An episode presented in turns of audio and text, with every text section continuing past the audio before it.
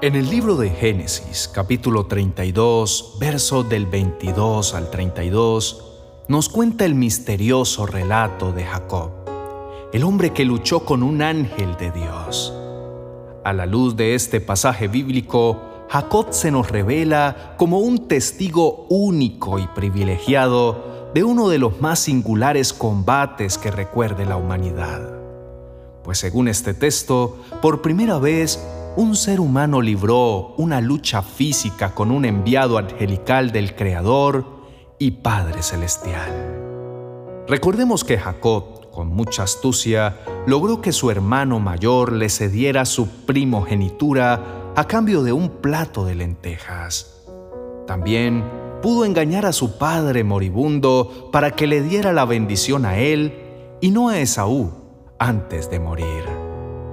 Esaú al enterarse que su hermano Jacob había engañado a su padre y que no solo se había quedado con la primogenitura, sino que también con la bendición paterna, amenazó con matarlo, por lo que Jacob partió al exilio para huir de la furia de su hermano.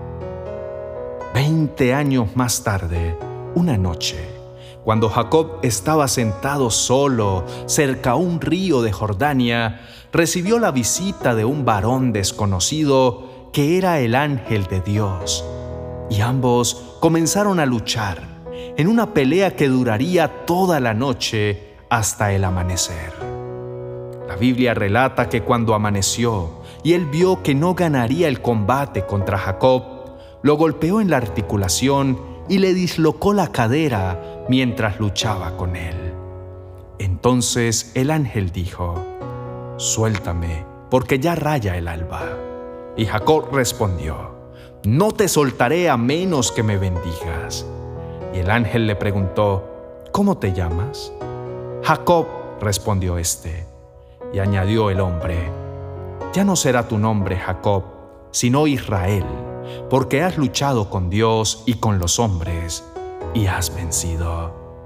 Entonces Jacob a su vez le preguntó, Dime tu nombre. Pero él respondió, ¿Para qué quieres saber cómo me llamo? Y allí mismo lo bendijo. Y Jacob le puso a aquel lugar el nombre de Peniel, porque dijo, He visto a Dios cara a cara, y sin embargo conservó mi vida. Si bien suena algo desconcertante que un hombre luche toda la noche con un ángel y logre vivir, lo trascendental de este episodio es el empecinamiento de Jacob para conseguir la bendición de Dios. El antiguo nombre, Jacob, aludía a intriga, engaño y comportamiento erróneo, mientras que el nuevo nombre dado por Dios era Israel, que en cambio significaba el que lucha con Dios un hombre que acababa de ganar una identidad renovada y restaurada por el mismo Padre de los cielos. Jacob cuando pelea con el ángel se resiste y no se entrega y logra lo que desea. Nace de ese modo un hombre nuevo, marcado por el espíritu del poder de Dios. Pero ¿venció realmente Jacob al ángel de Dios? Obviamente cuando Dios y Jacob entraron en la lucha, Dios pudo haber vencido a Jacob y haber terminado las cosas al instante. Sin embargo, hubo algo que debió haberle agradado a Dios para permitir que Jacob quedara con vida. Analicemos lo siguiente.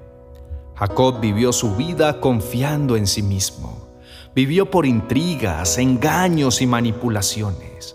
Acumuló riquezas, ahora regresa a su tierra con la posibilidad de encontrar a su hermano Esaú, quien había sido engañado por Jacob y podría acabar con él y todo lo que tenía. Por eso Jacob estaba aterrorizado. Pero finalmente, el independiente, autosuficiente e intrigante Jacob reconoce su necesidad de Dios. La experiencia que tuvo Jacob con el Señor fue transformadora y era necesaria. Pero además, en medio de las situaciones que vivía, era algo inevitable y demasiado relevante para su existencia. un encuentro cara a cara con Dios. Ese tipo de encuentros decisivos, los que todos necesitamos, porque nos llevan al cambio. Encontrarnos cara a cara con el Señor, no solo por hoy, sino siempre, traerá cambio a nuestra existencia en todas las áreas de nuestra vida. Por eso, cuando Dios estaba por irse, Jacob se aferra a él con su vida. Él no lo dejaría irse y al sujetarse a Dios, Jacob exclamó, No te dejaré ir hasta que me bendigas. Pero, ¿de qué se trata esa oración? Parece egoísta, pero Dios la amó y eso ocasionó la respuesta de parte de Dios y bendijo a Jacob. A Dios le agradó su oración porque Jacob era un independiente y autónomo y lo estaba llamando en dependencia. Señor, necesito tu gracia, necesito desesperadamente de ti. Sin tu bendición no hay esperanza. Señor, yo no te soltaré hasta que me entregues tu favor. Eso significa dependencia, desespero, necesidad y confianza. Para un orgulloso e independiente como Jacob, como yo y quizás como tú, esa es una oración que a Dios le agrada. A veces Dios luchará con nosotros y tal vez nos dará una cojera como la que eventualmente le dio a Jacob para mostrarnos cuánto dependemos de Él y enseñarnos a exclamar, Señor, te necesitamos, yo te necesito, necesito tu bendición, tu rescate y tu protección. Sin ti no tengo esperanza. Esa es una oración que Dios ama. Es tiempo de dejar todo y hablar con Dios de manera transparente, dejar de lado la autosuficiencia y manifestar cuánto lo añoramos, cuánto confiamos y cuánto anhelamos una profunda intimidad con Él. ¿Cuántas veces enfrentamos momentos difíciles y buscamos consejos y lo que recibimos está en contra del deseo de Dios? Siendo solo argumentos humanos, ideas de hombres que no nos conducen a nada y nos damos cuenta que muchas veces es necesario pagar un alto precio por la bendición de Dios. Algunos pueden oponerse o dejarnos solos en la más triste indiferencia cuando estamos enfrentando pruebas. Pero si nosotros buscamos la bendición de Dios, la seguridad de la victoria estará al alcance de la mano. Los resultados de la obra del Espíritu Santo en nosotros serán verdaderos y serán vistos por todos. Quiero motivarte en esta oportunidad para que no dejes de pedirle a Dios hasta que te bendiga. Él quiere darte muchas cosas. Ha prometido abrir las ventanas de los cielos para ti, tanto para darte lo que necesites en lo material, en lo físico, como en lo espiritual. Así que no te canses y no lo dejes ir hasta que te bendiga. Oremos. Señor, hoy me acerco a ti me aferro a tu bendición. No importa el precio que deba pagar y cuánto deba luchar. Decido confiar en ti. Me agarro firme de tus promesas y encomiendo en tus manos mi camino. Confío en que tú harás. Señor, ayúdame a no desfallecer, a depositar toda mi esperanza en ti, sabiendo que tú eres el que da la verdadera bendición esa que permanece para siempre. Hoy solo quiero agarrarme fuerte de ti hasta que me bendigas, así como a Jacob que luchó con el ángel por una bendición y lo logró, e hiciste de él una gran nación, de la cual es constituido pueblo de Dios. Asimismo, no me cansaré, no me rendiré, esperaré y no me soltaré hasta que hagas algo nuevo con mi vida. Creo firmemente en que puedes transformar todo lo que estaba dañado y perdido, dándome una nueva identidad, cambiando mi vida. Me llevas a reflexionar y me pregunto, ¿en qué estoy fallando?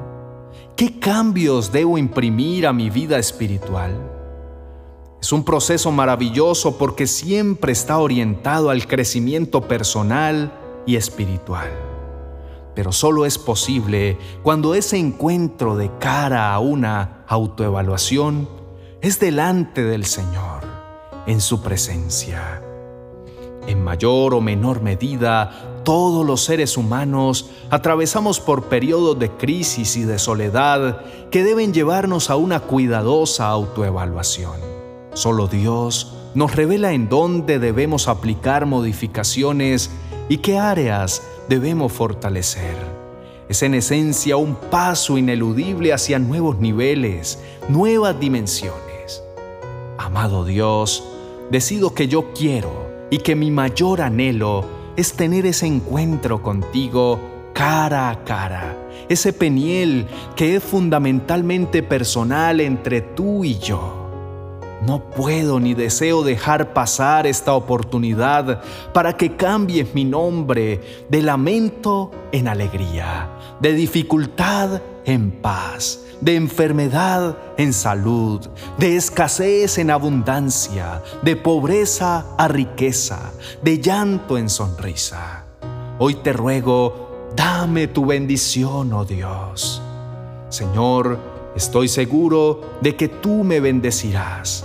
Yo me agarro fuerte en tus promesas.